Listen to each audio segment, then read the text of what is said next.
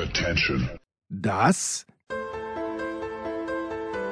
sind die Daily Nuggets auf Sportradio 360.de.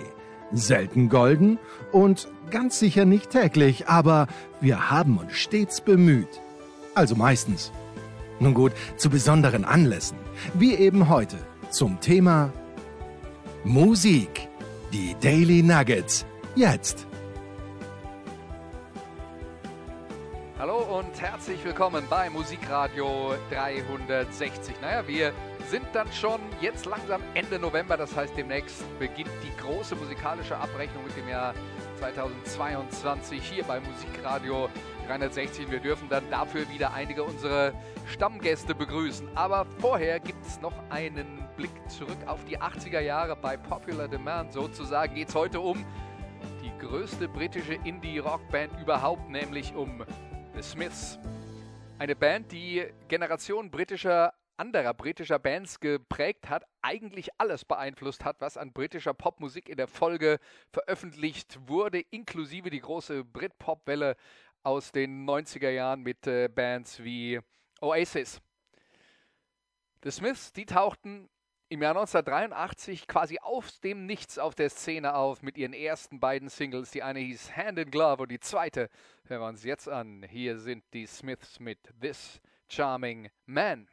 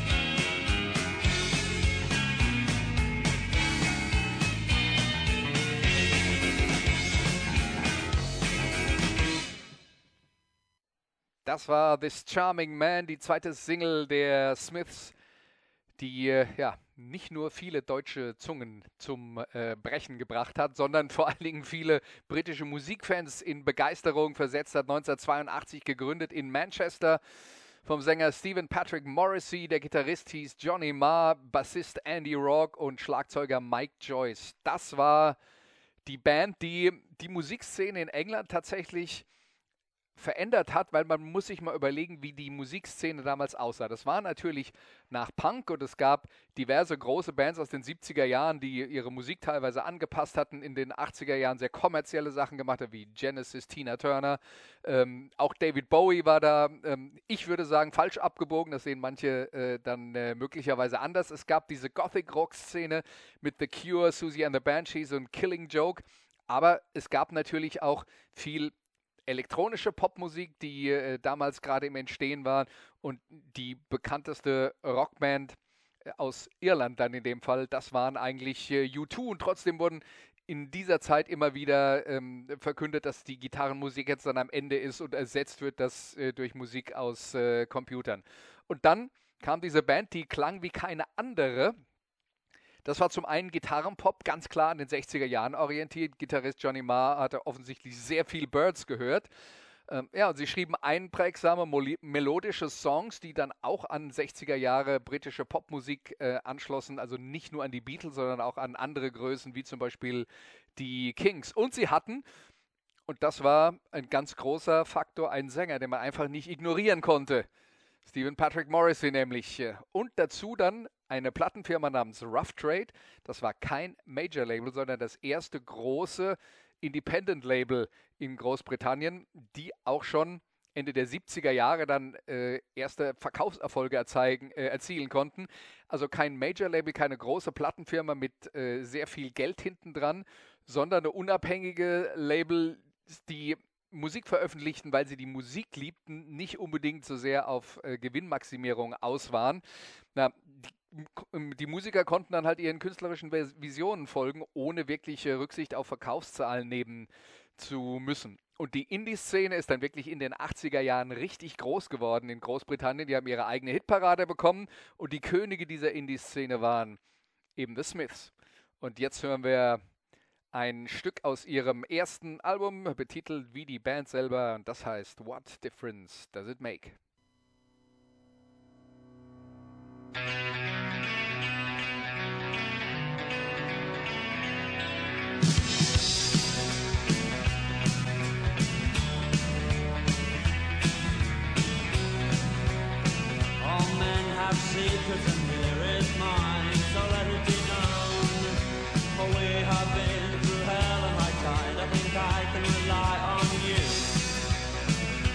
Yet you start to recoil. Heavy words are so lightly thrown,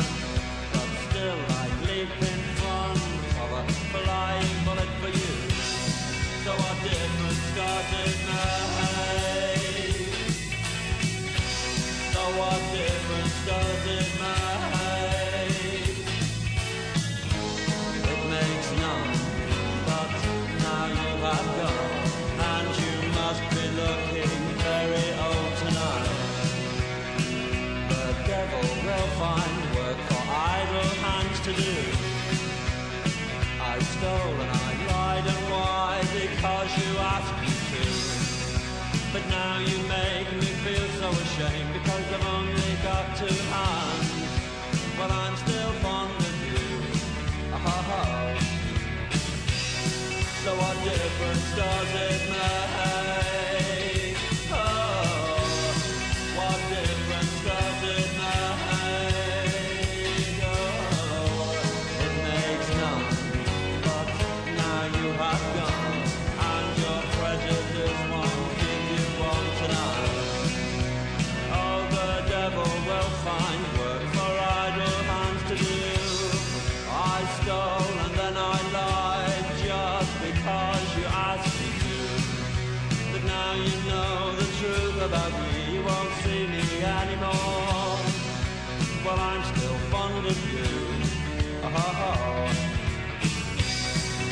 no more apologies.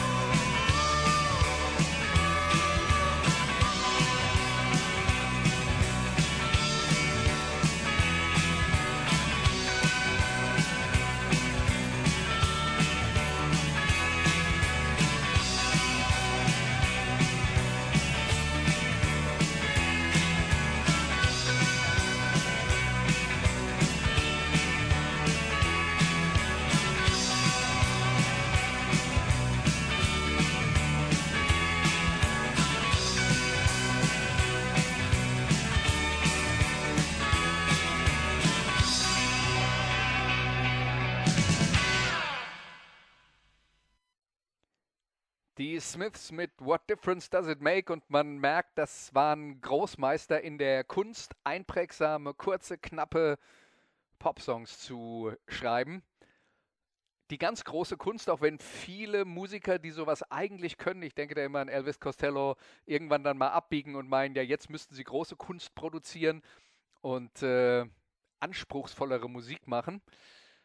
Und dann kommen viele Sachen raus, die die alten Fans äh, nur noch schwer nachvollziehen können. Die Smiths jedenfalls haben nicht lange genug existiert, um da wirklich in Versuchung zu kommen. 1984 ist dann ihre erste, wie gesagt, selbstbetitelte LP erschienen. Die ersten Singles waren schon sehr erfolgreich in den Indie-Charts, machten auch in der Pop-Hit-Parade äh, ersten Eindruck und die erste LP dann Platz 2 in den Pop-Charts und Platz 1 in den Indie-Charts. In Deutschland waren die Smiths zu dieser Zeit noch ein Geheimtipp, keine Hitparaden-Notierung. Aushängeschild war, wie gesagt, Sänger Morrissey, der stark polarisierte, aber der halt niemanden kalt ließ. Das ist so ein bisschen wie beim FC Bayern, den liebt man oder den hasst man. Morrissey auf eine andere Art und Weise war eben auch so. Er war meinungsstark, sehr politisch. Er war außerdem Vegetarier zum Zeitpunkt, als es noch nicht Standard war. Er war schwul, bisexuell, aber auch asexuell, wenn das geht.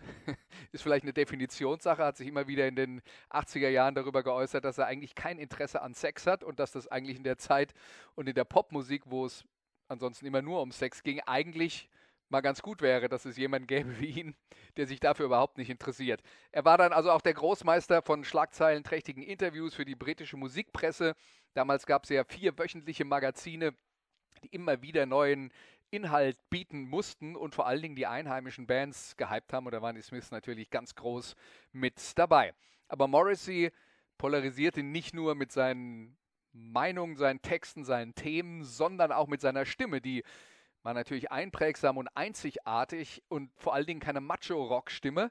Aber er war natürlich, ist immer noch ein technisch guter Sänger.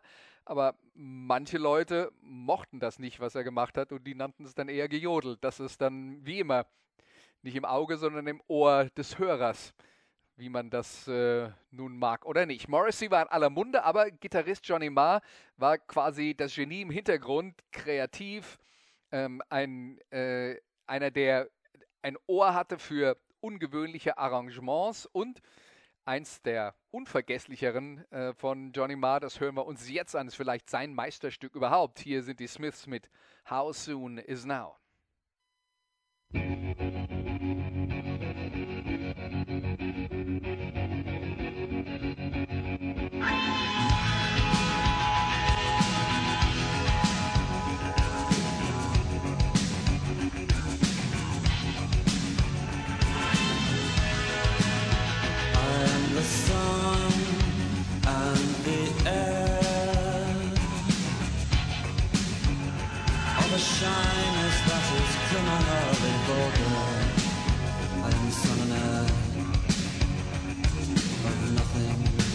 particular.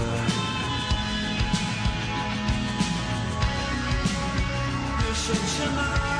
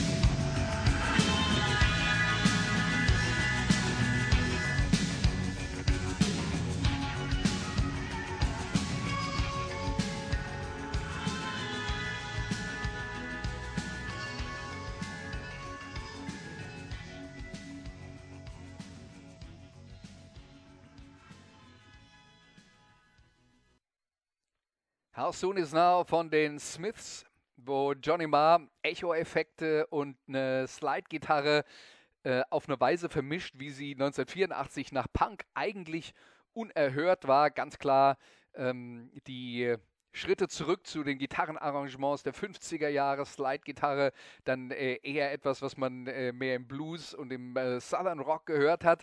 Also er hat Dinge zusammengeführt, die einfach zusammen eben auch gut äh, funktioniert haben und da war er der, einer der originellsten äh, Gitarristen seiner Zeit. Das zweite Album der Smiths äh, hieß dann Meat is Murder und damit zementierten sie ihre Position. Das war Nummer 1 in der Indie-Hitparade, genauso wie in der Pop-Hitparade. Die Band damals auch erstmals in den deutschen Charts notiert. Allerdings warf die Platte keine Hits ab. Aber äh, der Titel zeigt schon, es ging um eins der großen Themen bei Morrissey, nämlich Meat is Murder, Fleisch. Fleisch, das man isst, ist Mord. Äh, Morrissey avancierte damals zum zweitbekanntesten Vegetarier in England nach Pretender-Sängerin Chrissy Hind. Fürs nächste Album wurde dann die nächste heilige Kuh geschlachtet, nämlich die Monarchie. The Queen is Dead hieß es, erschien im Juni 1986 wieder Nummer 1 in den Indie-Charts, in den Pop-Charts Nummer 2. Zu diesem Zeitpunkt waren auch die Singles der Smiths nicht mehr automatisch auf einem neuen Album. Die Band hatte trotzdem super Lauf. Morrissey, ein origineller und humorvoller Texter. Und das nächste Stück, das wir uns anhören. Da geht es um einen Sonntagsspaziergang auf einem Friedhof äh, mit einem Freund oder einer Freundin, ist nicht ganz klar. Äh, und ein Wortgefecht mit den Zitaten der größten britischen Dichter überhaupt und dazu noch ähm, melancholische Reflexion über das Leben und den Tod. Das Stück heißt Cemetery Gates und es hat tatsächlich überhaupt nichts zu tun mit dem gleichnamigen Song von Pantera. Hier sind die Smiths.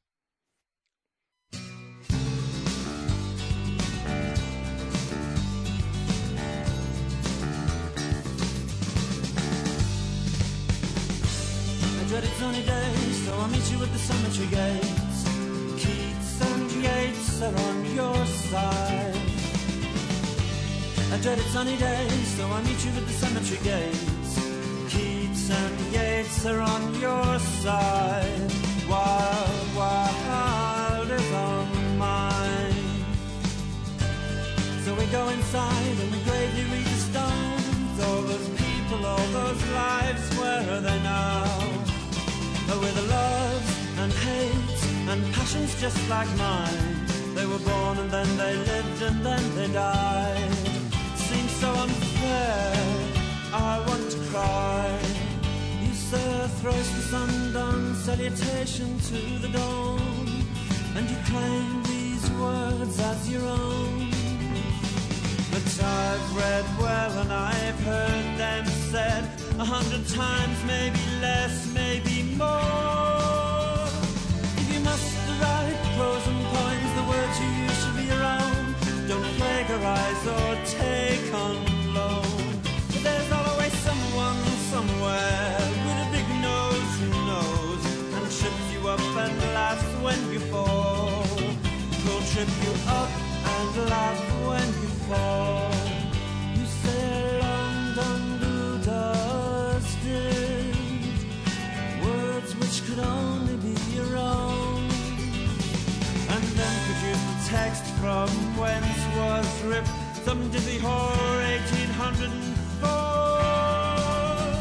A dreaded sunny day, so let's go where we're happy and then meet you at the cemetery gate. So Keats and Yates are on your side. A dreaded sunny day, so let's go where we're wanted and I meet you at the cemetery gate and Yates are on your side, but you lose. The love of wine is on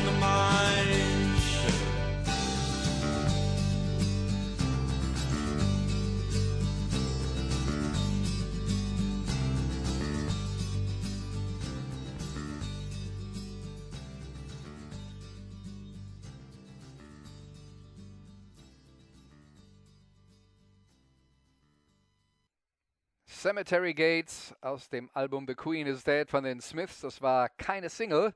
Dafür folgten nach der Veröffentlichung von The Queen is Dead eine ganze Reihe von herausragenden, alleinstehenden Singles. Und wer damals etwas auf seinen Musikgeschmack hielt und äh, Indie, Pop und Rock mochte, der hatte relativ schnell eine Sammlung von ungefähr 20 Zentimetern im äh, Plattenregal zusammen, bestehend nur aus Alben und Maxi-Singles der Smiths. Ja, Maxi-Singles, das gab es damals noch. Keine 7 äh, Inch Vinyl-Singles, sondern eben auf LP-Größe mit äh, nur vier Songs oder so und äh, das Ganze dann eben manchmal auch noch ein bisschen ausgewalzt für die Diskotheken. Ja, und äh, die Smiths hatten dann in der Phase nach The Queen is Dead tatsächlich vier Singles hintereinander, die kamen quasi im Zwei-Monatstakt raus. Alle vier waren Nummer 1 Hits in den Indie-Charts, alle vier Top 15 Hits in den Pop-Charts und die allererste davon hieß Panic. Panic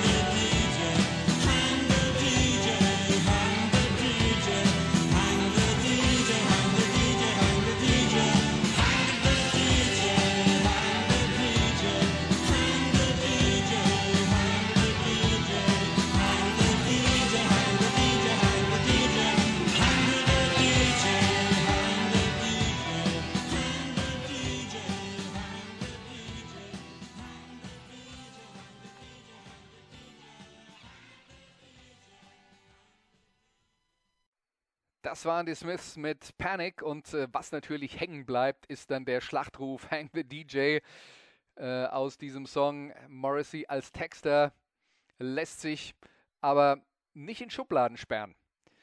Er ist kritisch gegen alles und gegen alles ist vielleicht so das Entscheidende dabei.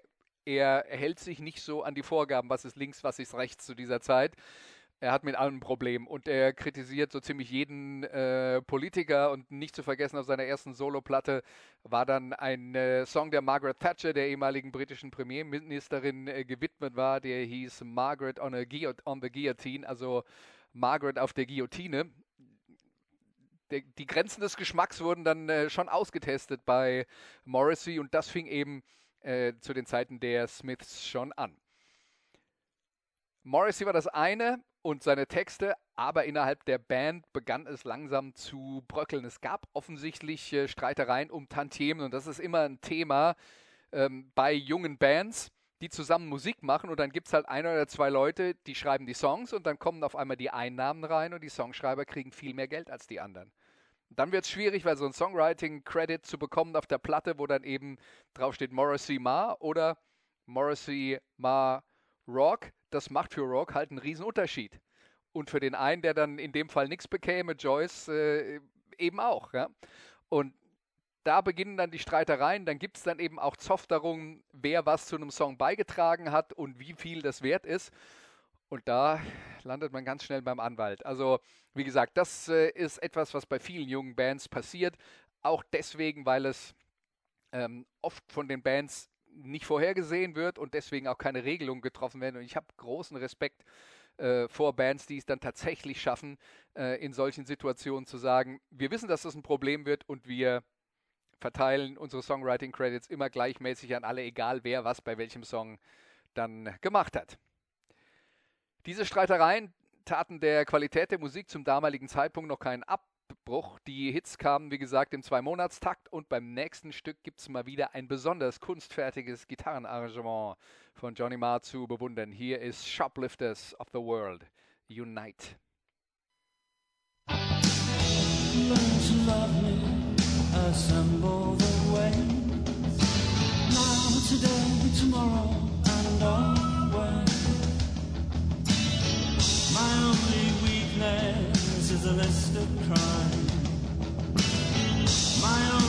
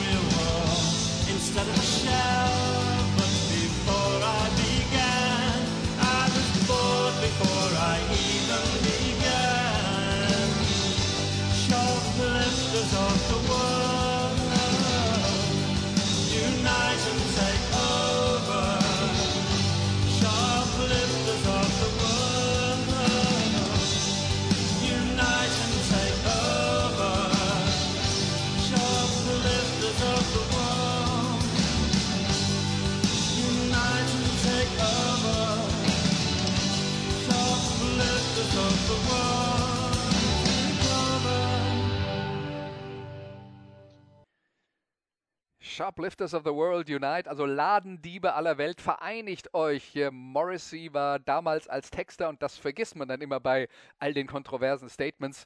Äh, vor allen Dingen auch immer für einen Lacher gut, also war jede Menge Humor mit dabei. Im Verhältnis zur Band, wie gesagt, war das dann damals schon schwierig. Die suchten dann aktiv vor der Aufnahme des nächsten Albums einen Nachfolger, fanden aber keinen. Man hatte halt auch einen auf die eine oder andere Art äh, unvergesslichen und äh, den zu ersetzen natürlich extrem schwierig. Und es gab dann eine Einigung, noch ein letztes gemeinsames Album zu machen. Danach waren Morrissey und Ma beide solo unterwegs. Morrissey ist der fleißigste gewesen der ehemaligen Smiths. Bis 2020 hat er nach dem Ende der Smiths 13 Soloalben aufgenommen.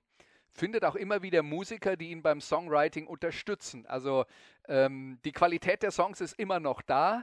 Bei Johnny Marr ist das allerdings ein Problem gewesen. Er hat mit Bands gespielt, ähm, äh, hatte seine eigenen äh, Projekte, äh, an denen er gearbeitet hat. Er hat äh, tatsächlich unheimlich viel Einfluss gehabt auf die Gitarristen der nächsten Britpop-Welle, die ja dann so acht bis zehn Jahre später äh, erst richtig groß wurden. Ähm, ähm, Bernard Butler von Suede zum Beispiel war ein Riesenfan von Johnny Marr, aber was er nie gefunden hat, ist ein Songwriting-Partner für die Melodien und äh, eben auch den richtigen Sänger für seine Musik.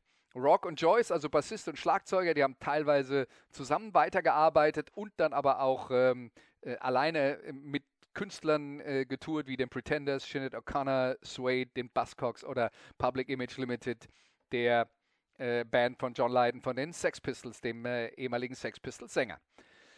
Jetzt hören wir uns noch einen Song an vom allerletzten Smiths-Album, 1987 erschienen. Das hieß Strange Ways, Here We Come. Strange Ways, ein Gefängnis in Manchester. Auch da wieder der typische Smiths-Humor. Ja, aber vielleicht dann auch der Titel des nächsten Songs bezeichnet für die Stimmung in der Band damals. Hier ist Unhappy Birthday.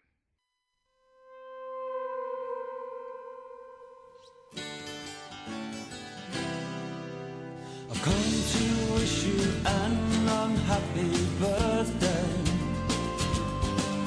I've come to wish you an unhappy birthday. Cause you're evil and you lie. And if you should die, I may feel slightly sad, but I won't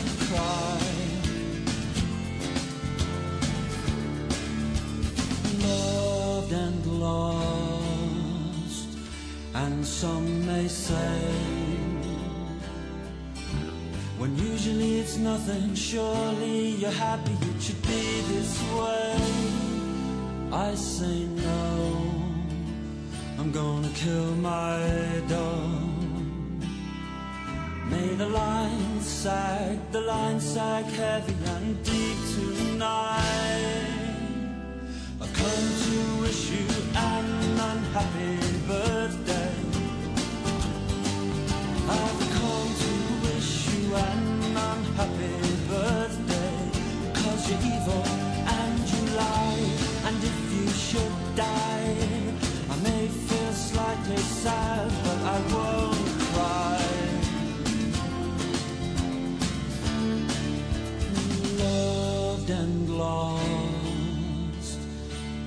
some may say.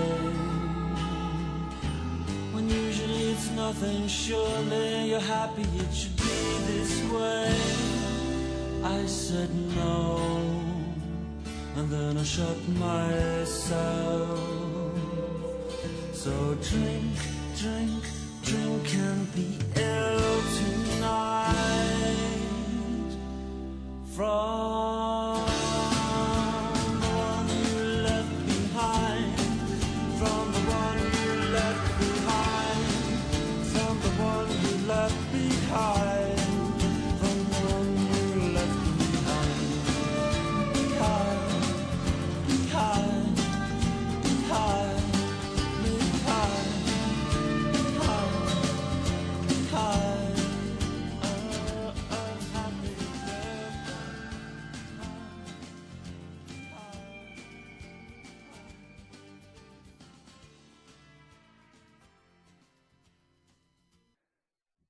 Unhappy Birthday vom letzten Album der Smiths. Ich bin gekommen, um dir einen unglücklichen Geburtstag zu wünschen. Tja.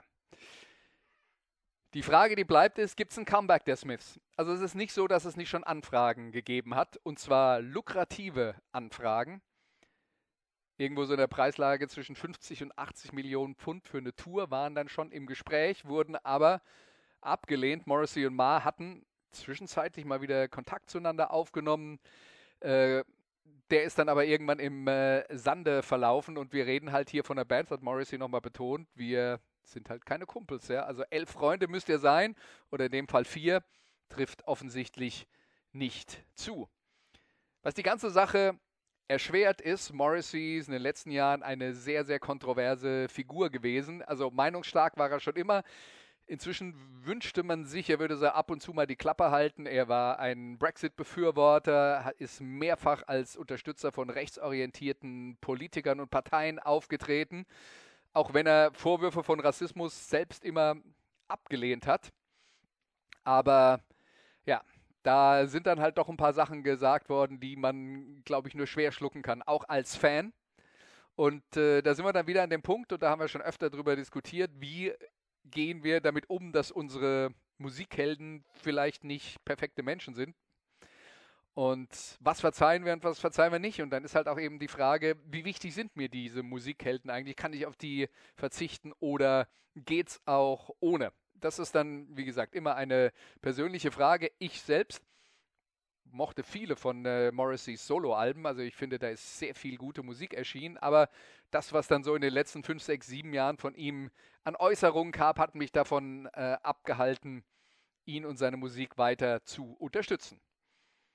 Aber wie gesagt, muss jeder selber wissen. Tatsache ist, die Smiths sind eine musikalische Legende, eine extrem wichtige Band der mit 80er, eine Band, die Britpop und alles, was danach kam, extrem geprägt hat.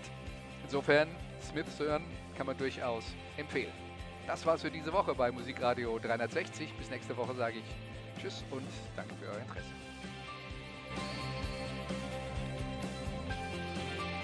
Das waren die Daily Nuggets auf sportradio 360.de.